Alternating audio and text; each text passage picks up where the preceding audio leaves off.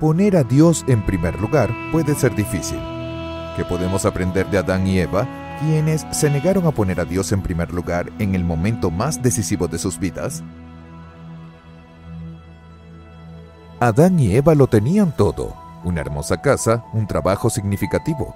Se amaban y comían de lo mejor que existía. Literalmente experimentaron la paz desde el amanecer hasta el atardecer, no solo porque no tenían problemas, sino también a través de la paz de Dios Shalom, que es la armonía absoluta de todo. Ellos experimentaron la jerarquía suprema de nuestro planeta.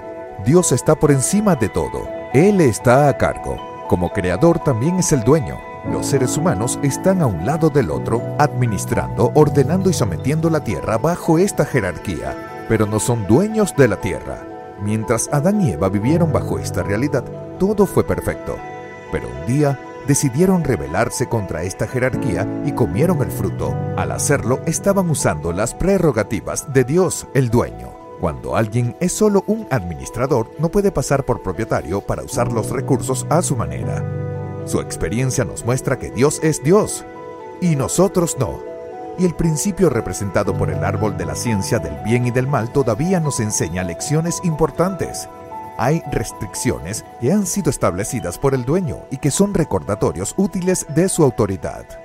Dios apartó un día especial de la semana, así como una proporción de nuestros ingresos, diezmos y ofrendas, para uso sagrado. Como el fruto del árbol del bien y del mal, el sábado y nuestros diezmos deben permanecer intactos. A primera vista, respetar la exclusividad de Dios puede parecer una pérdida, pero en realidad son solo recordatorios, no solo de autoridad y propiedad, sino también una invitación a confiar en la capacidad amorosa de Dios para ser nuestro proveedor. Adán y Eva se pusieron en primer lugar sin tener cuenta la voluntad exclusiva de Dios, y esto ha tenido consecuencias nefastas.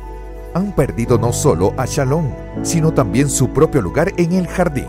Alterar las exclusivas de Dios, el sábado, el diezmo o las ofrendas regulares puede llevarnos a la pérdida de la conciencia de quién es Él, además de expresar el deseo de ocupar un lugar que le pertenece. Adán y Eva abandonaron el jardín ese día, esperando la salvación que Dios les prometió. Adán y Eva se negaron a poner a Dios en primer lugar. Las consecuencias fueron nefastas para ellos y para quienes los rodean. El amor de Dios nos inspira a poner su reino en primer lugar, mientras que el ejemplo de Adán y Eva es una advertencia para nosotros. Al devolver nuestro diezmo y nuestras ofrendas regulares, seamos desafiados a poner a Dios en primer lugar.